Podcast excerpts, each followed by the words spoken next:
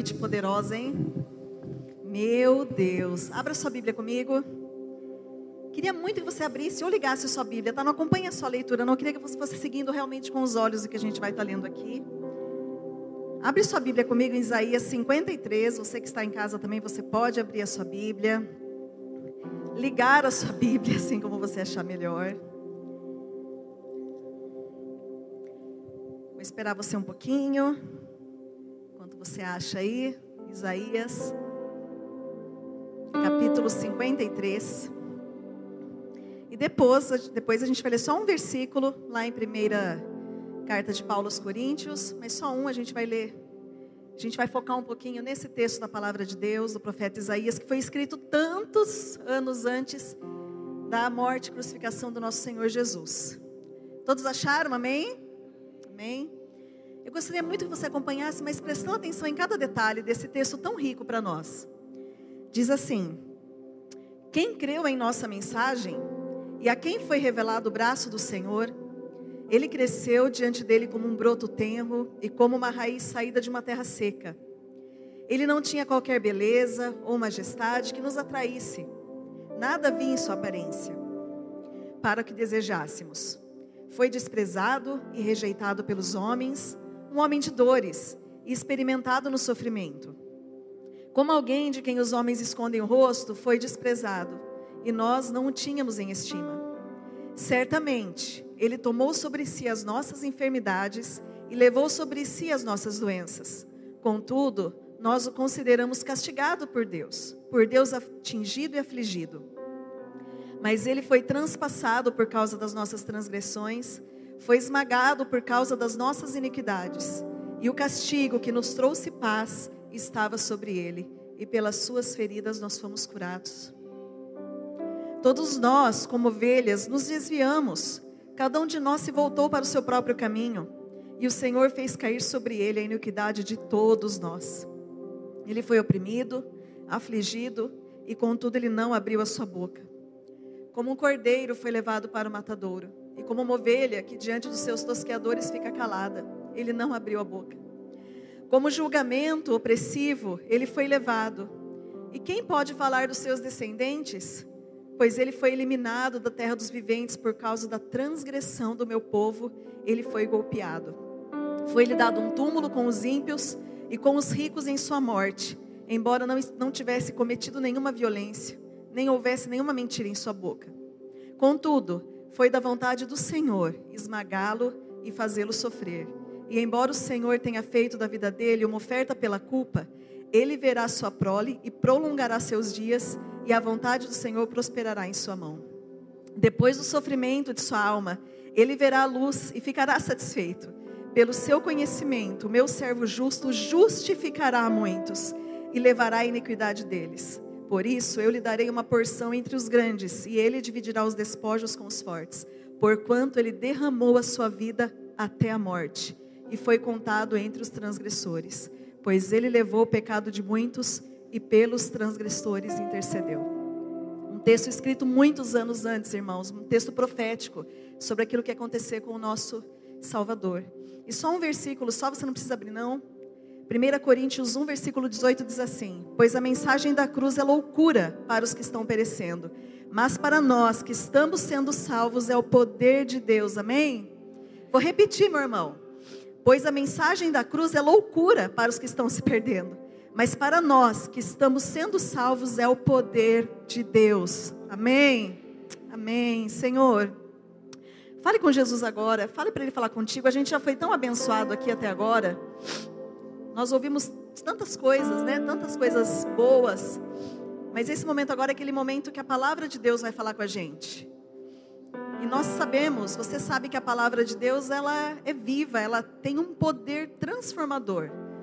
Então eu peço que você fale com ele aí. Fala com ele, fala Jesus, fala comigo agora. Eu estou aqui, você está em casa. Pede para ele falar com você, que não seja apenas mais um domingo, mas que seja o domingo na sua vida que nós possamos sair daqui transformados. Jesus, obrigado pela tua palavra que nos edifica, que fortalece a nossa fé e nós te agradecemos por isso. Nos abençoa aqui nessa noite, que os nossos ouvidos estejam completamente, completamente voltados para o Senhor. que distrações, que pensamentos aleatórios possam ser repreendidos agora aqui do nosso meio. E que o Senhor fale com a gente, Pai, da tua maneira, de acordo com a tua vontade, em nome de Jesus. Amém? O discípulo e a cruz. Nós ouvimos tantas canções hoje sobre a cruz, nós participamos do momento que fala sobre a cruz, nós ouvimos tantos textos fortes sobre a cruz. E nós vamos falar um pouquinho sobre isso, um pouquinho mais sobre a cruz de Cristo. E cada setor, cada empresa, cada religião, cada ideologia tem o seu símbolo visual que a identifica. Vocês viram que a gente fez uma mudança visual da nossa marca, da Bethesda, e tem todo um porquê atrás dessa casinha num círculo. Tem toda uma explicação, então cada símbolo tem a sua representação, representa alguma entidade. Tem marcas que marcam a gente, né? Você vê certas coisas, você já fala, ah, isso daqui é de marca tal, que realmente marcam as nossas vidas. O símbolo e a marca, ela identifica algo muito personalizado. E o cristianismo tem o seu símbolo, que é a cruz, que todos nós sabemos que é a cruz. Mas nem sempre a cruz foi o símbolo do cristianismo, não foi o seu primeiro símbolo.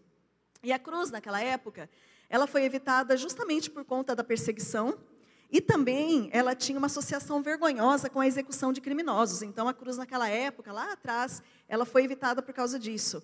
A princípio, a imagem usada vai aparecer para você aqui na tela, era de um peixe que tinha algumas iniciais dentro, que é um acrônimo, que são conjunto de iniciais tipo ONU, Organização das Nações Unidas. Então você vai ver algumas iniciais ali que está escrito Ictius. E olha só que legal. Diz assim: Jesus Christus Tel Ruius Soter, que quer dizer assim: Jesus Cristo, Filho de Deus, Salvador. Algumas, algumas, quando você vai estudar sobre isso, tem algumas é, histórias que contam que os discípulos, como eles tinham medo da perseguição, eles se encontravam, então um fazia a parte de baixo, tipo na terra, e o outro fazia a parte de cima, completando esse peixe para dizer que era um seguidor de Jesus, porque eles tinham muito medo da perseguição.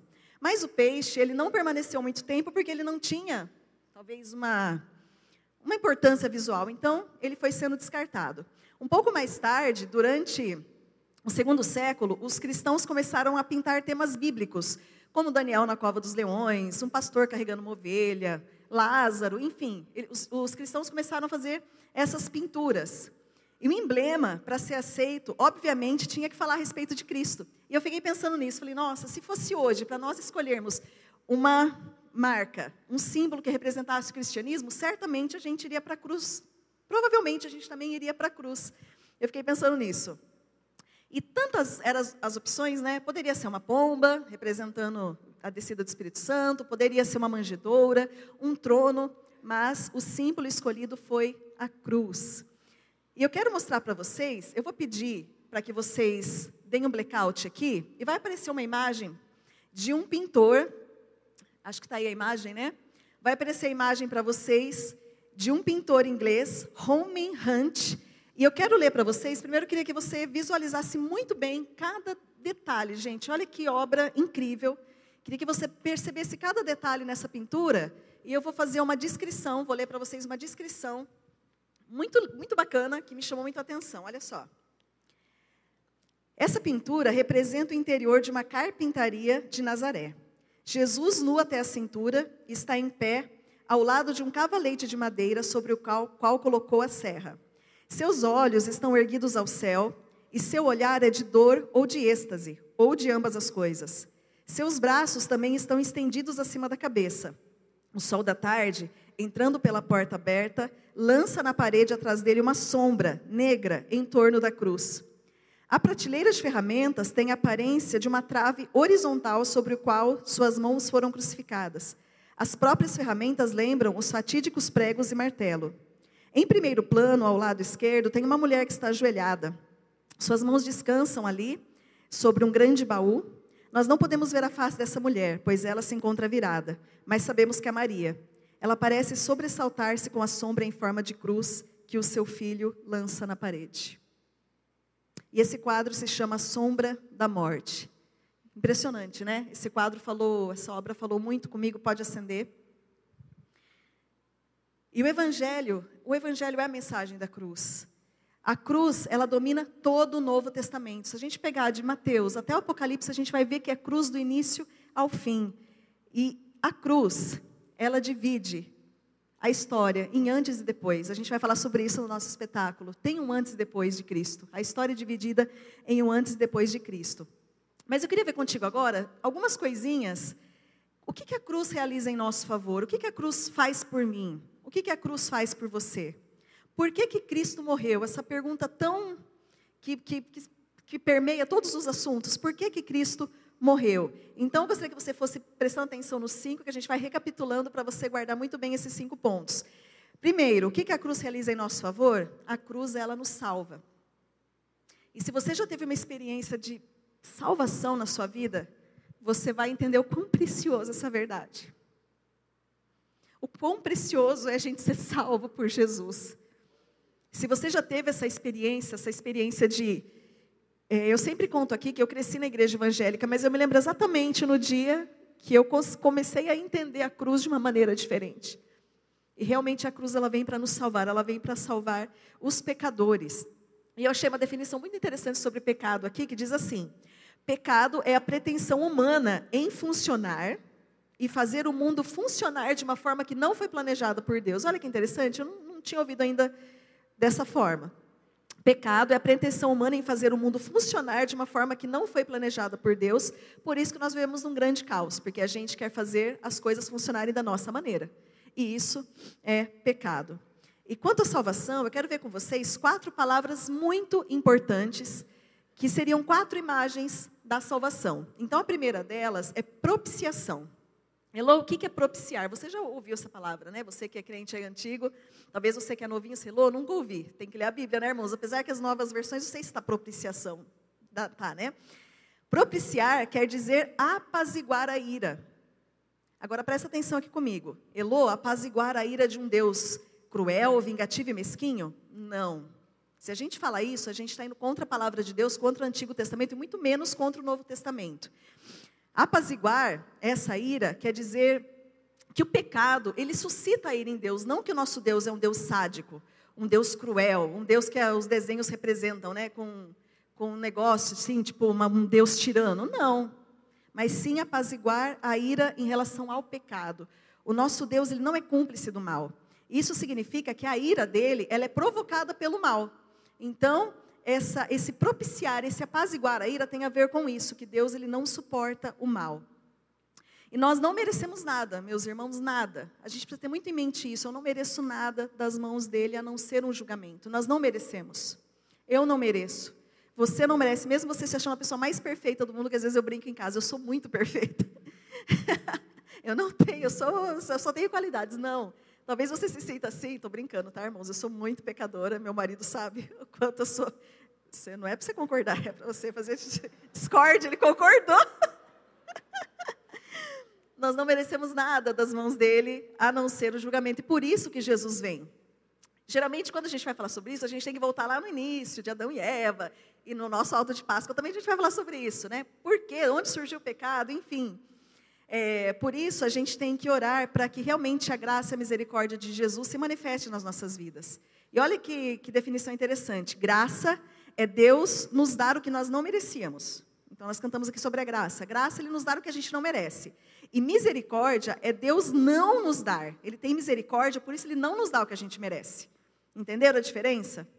Jesus ele se oferece a si mesmo, ele se entrega por nós por livre e espontânea vontade. Então, a primeira palavrinha é propiciação, que tem a ver com apaziguar a ira de Deus, mas o nosso Deus não é um Deus tirano, é apaziguar a ira em relação ao mal, ao pecado.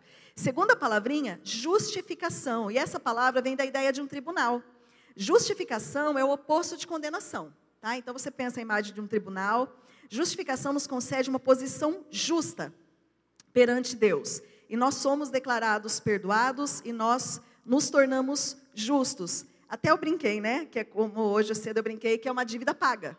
Daí eu, é, eu até citei exemplo de quando você faz, você compra lá no cartão, né? Você tal, e entra em site, Shein, Mercado Livre, que você adora ver um caminhão do Mercado Livre, um, um, um uma pessoa do correio chegando com uma caixa de livros. Daí na, daí na hora que chega, esses dias o carteiro falou assim para mim, moça, põe uma caixa de correio bem grande e enfio tudo dentro. Misericórdia. Mas o que, que seria isso, essa justificação? É a mesma coisa de você chegar a seu, sua fatura do cartão de crédito, Daí você ó, abre, meu Deus, clonaram o meu cartão, é impossível ter, ter, feito todas as compras. E você, infelizmente, vai lá e vê que é sua mesmo, fala, meu Deus. Justificar é mais ou menos isso, é Jesus, ele rasga essa cédula. Tipo, ele rasgou, foi pago. Tipo, nós estamos justificados diante dele. Quem gostaria de ter uma fatura de cartão rasgada aí, irmãos? Aleluia, Jesus. então, guarda isso. Propiciação tem a ver com a ira. Justificação, essa ideia de que nós somos justos perante Deus. Redenção, terceira palavra, redenção. Quer dizer um preço de um resgate. Nós somos redimidos, nós somos resgatados através da morte de Jesus. E a quarta palavra, reconciliação. Reconciliação quer dizer que nós podemos ter comunhão com Deus novamente. Aquilo que foi quebrado lá no Jardim do Éden, aquele passeio que Deus dava toda tarde com Adão e Eva, que, que acabou, está dizendo para nós a reconciliação que é possível ter isso novamente todos os dias. Amém? Isso é possível, a cruz nos salva. Pois sabe o que é a cruz, gente? A cruz é o lugar do arruinado, do corrupto, do bandido, do sequestrador, do pedófilo, do mesquinho, do perverso, do arrogante. A cruz é o meu lugar e a cruz é o seu lugar. Então vamos recapitular essas quatro palavras: propiciação, justificação, redenção e reconciliação. A cruz, ela vem para mudar a nossa maneira de pensar. E a gente vai falar um pouquinho, vai se aprofundar um pouquinho mais tarde sobre isso. E quero fazer uma pergunta para vocês, como fiz pela manhã, algo que a gente veio conversando no carro. A cruz, ela foi, foi suficiente para mudar a vida de Paulo, antigo Saulo? Foi sim? A cruz, ela é suficiente para suficiente para Davi, que matou Urias, que foi um adúltero? um homem segundo o coração de Deus, inclusive a Bíblia diz, sim, né? E a cruz, ela é suficiente para um homem como Guilherme de Pádua, que assassinou Daniela Pérez? Eu fiquei me questionando, irmãos, porque a gente, né? Uma coisa para a gente pensar, a cruz é suficiente para Elise Matsunaga, que fez ali misericórdia. Jesus.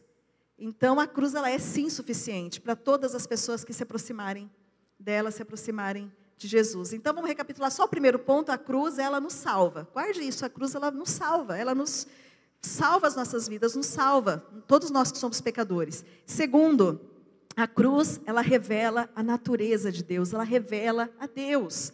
Olha só o que a Bíblia diz em João 1,18. Ninguém jamais viu a Deus, mas o Filho único, que mantém comunhão íntima com o Pai, o revelou. Então nós nunca vimos a Deus, mas através da vida de Jesus, através do que nós lemos nos evangelhos, a gente pode conhecer um pouquinho sobre a natureza do nosso Deus. Jesus ele veio para revelar essa natureza de Deus. Outro outro texto fortíssimo. E o Verbo se fez carne e habitou entre nós, cheio de graça e verdade. Vimos a sua glória, glória como do unigênito do Pai. Através de Jesus nós podemos ver a glória de Deus. Amém? A cruz, ela nos revela isso, ela nos revela a natureza de Deus. Mas Deus, ele só pode ser revelado para mim e para você se nós formos humildemente até a cruz e falar: Jesus, estou aqui. E ele vai se revelar para nós. É impossível, porque todos que chegam até ele, ele não vai mandar ninguém embora. De maneira nenhuma ele vai rejeitar, como diz a palavra. Você tem ido até a cruz, meu irmão? Diariamente? Você tem buscado andar diante da cruz? Quem matou Jesus é uma pergunta que a história tenta responder até hoje. E nós vemos que nem romanos, nem judeus mataram Jesus, mas Jesus foi morto por decreto de Deus. E sabe quem que é o culpado dessa morte? É óbvio, você sabe. Sou eu e é você o culpado dessa morte. A cruz, ela revela o amor de Deus. 1 João 3,16. Olha que legal, João 3,16 também fala, né? Porque Deus amou o mundo, e 1 João é bem semelhante. Nisto conhecemos o que é o amor, Jesus deu a sua vida por nós. Amém? A cruz ela nos salva e a cruz revela a natureza de Deus. Terceiro, terceiro ponto. A cruz conserta relacionamentos quebrados. A cruz tem esse poder, meus irmãos, e como é Gente, como é lindo. Até escrevi algo aqui que eu falei, é, muito verdade. Não existe sensação melhor do que a de uma vida em paz com todos. Você concorda? Que você anda livre. Você anda livre, eu estou em paz com todo mundo, não tenho nada contra ninguém. É tão gostoso a gente ouvir testemunho de pessoas que, que com a graça de Deus, porque nós precisamos da graça de Deus para resolver algumas coisas. É tão bom quando a gente ouve histórias de pessoas que falavam, Elô, olha, aquilo lá está resolvido. Não, tem, não existe sensação melhor, gente. Eu já tive problemas que eu tive que resolver. E não existe coisa melhor. E a cruz vem para isso. Ela vem para consertar os nossos relacionamentos quebrados. Ela vem para consertar a nossa maneira de se relacionar com as pessoas. Não é fácil, gente, conviver com outra pessoa. Você sabe, com, né, com os irmãos. A gente ama os irmãos, mas tem horas que a gente tem vontade de pegar os irmãos aqui, ó. Não é? É fácil viver com o esposo? Não é. Eu sou. Não, meu amor, eu te amo. Eu sou completamente diferente do Ricardo. Muito. Tipo assim. Muito. Não, nós somos muito diferentes. No temperamento, enfim. Apesar que ele é, ele é bem palhação. Eu falo que ele precisa revelar mais a, o palhaço que está nele aqui. Mas nós somos muito diferentes. E isso vai gerar atrito em algum momento. Vai gerar conflito. E nós precisamos, gente, de verdade, a gente tem falado muito sobre isso nós precisamos mudar a nossa maneira de se relacionar com as pessoas. Eu preciso ainda. Você acha que não? A gente resolve uns pepinos, né? Tipo, coisas pessoais. Mas isso vai ser um desafio eterno. A gente sempre vai ter que estar tá dando uma consertadinha aqui, pedindo um perdão ali, né? Se humilhando, na maneira que a gente fala muitas vezes com as pessoas, com grosseria, né? Então, a cruz vem para isso. E nós precisamos começar a acertar o que está errado. Sabe você andar assim, tipo, tá passando na governador, você encontra com alguém que você não, não nossa, aquela pessoa se atravessa correndo a rua? Não faça isso irmão. Vá lá, acerte todas as suas pendengas aí com as pessoas. Peça para Jesus te mostrar se existe algo, talvez com algum familiar que precisa ser acertado. A cruz veio para isso, para consertar relacionamentos quebrados. Vamos recapitular? Deixa eu ver se vocês estão antenados. Primeiro, a cruz, ela nos...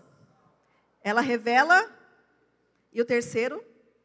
Conserta. Conserta relacionamentos quebrados. Quarto ponto. A cruz, ela vence o mal. Amém? A cruz, ela simplesmente, ela veio para vencer o mal, pisar na cabeça da serpente. A cruz foi para isso. Amém?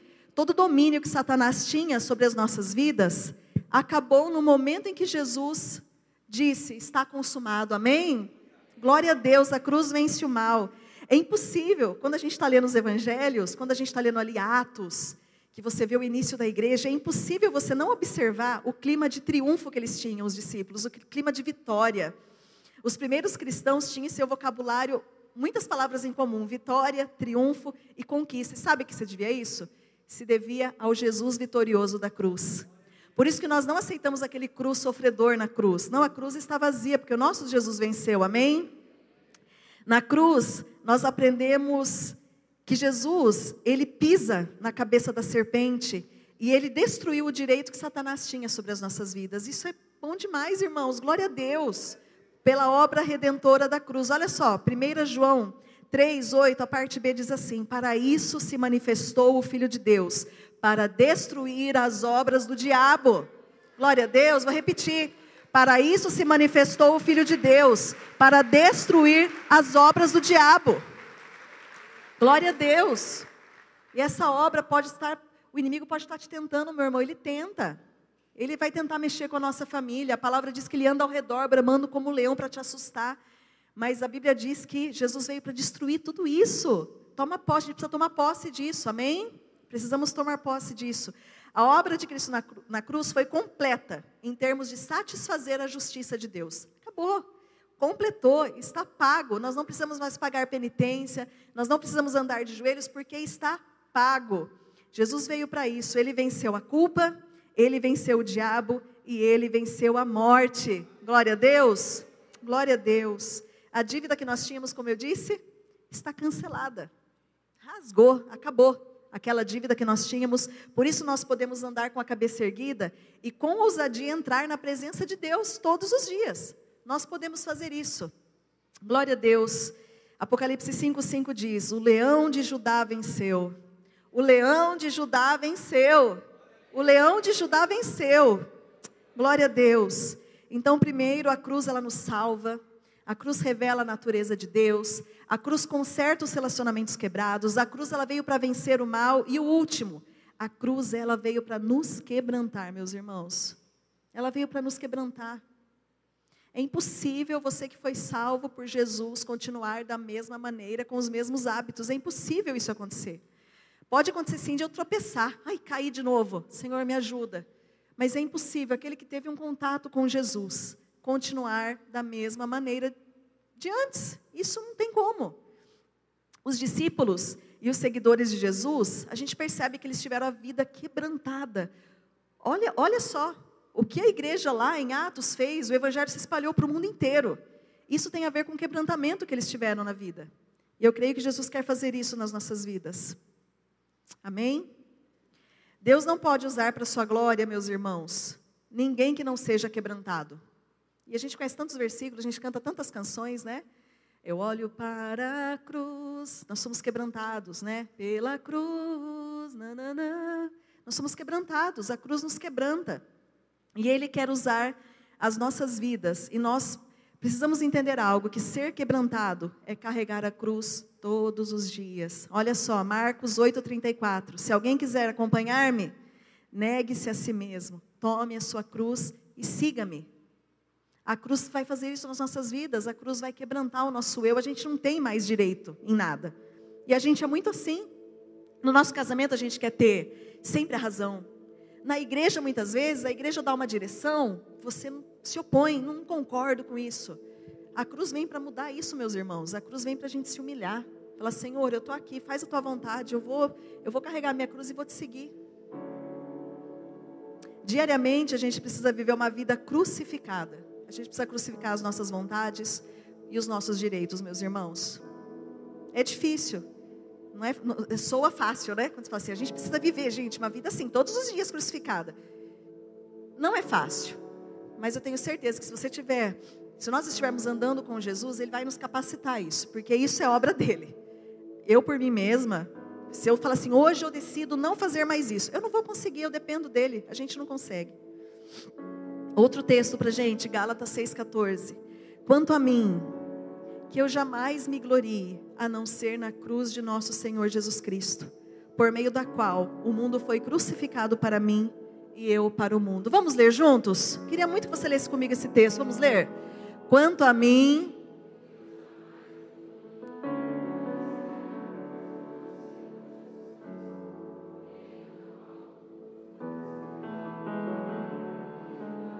Amém. Eu fui crucificada, Jesus. Fui crucificada contigo, Senhor. E agora não, eu não quero mais viver para mim mesmo, mas eu quero que o Senhor viva em mim.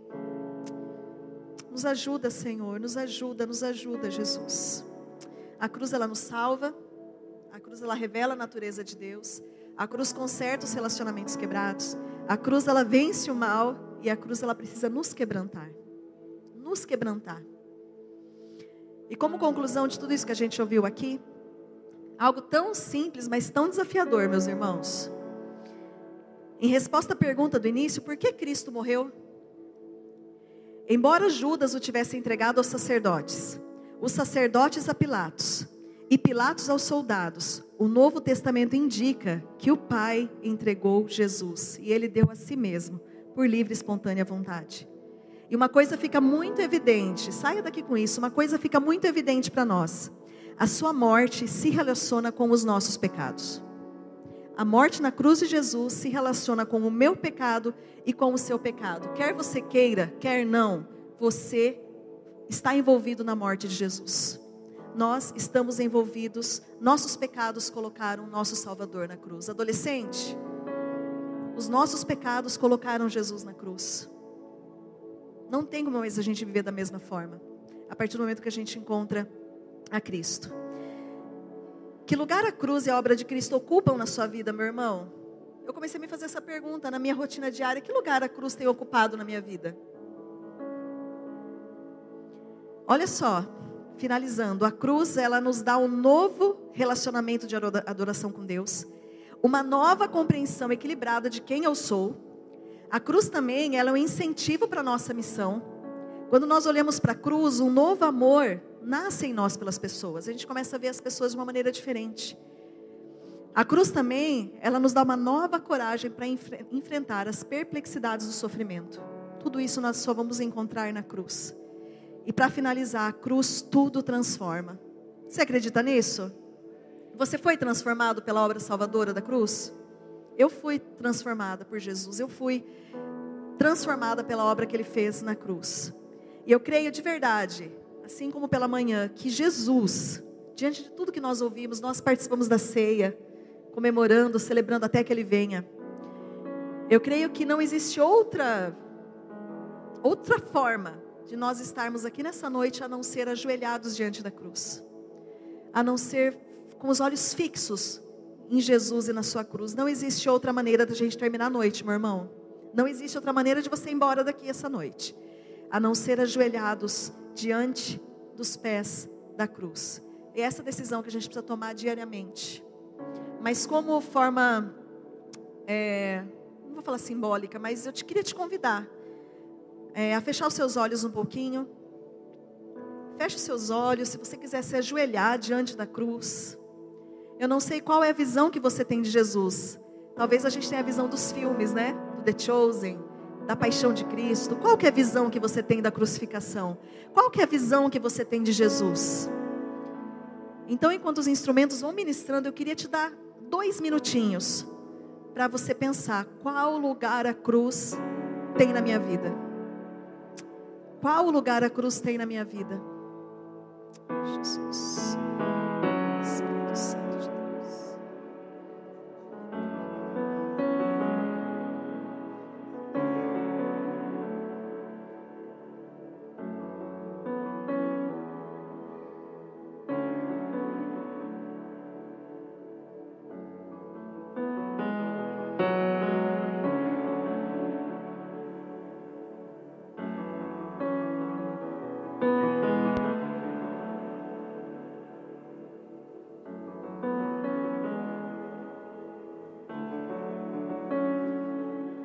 Qual tem sido a sua dificuldade, meu irmão, meu irmão e minha irmã? Qual tem sido a sua dificuldade, a sua luta? Talvez seja o seu temperamento que tem você tem lutado contra o seu temperamento. Talvez sejam tentações que estão vindo sobre a sua vida de todas as formas. Tentação financeira,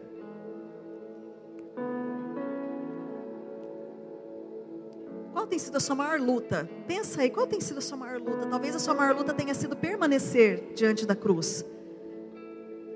Talvez a sua maior luta tenha sido andar com Jesus. Você é crente, você crê em Jesus, mas a sua dificuldade tem sido caminhar diário com Ele. Talvez tenha sido isso, porque é uma dificuldade nossa. Talvez tenha sido essa dificuldade. Talvez você, como cristão, o único momento, momento em que você tem um tempo para focar é no domingo. E nós precisamos, nessa noite, voltar os olhos para a cruz e pedir para Jesus nos ajudar nessas dificuldades que nós temos, porque a cruz tudo transforma.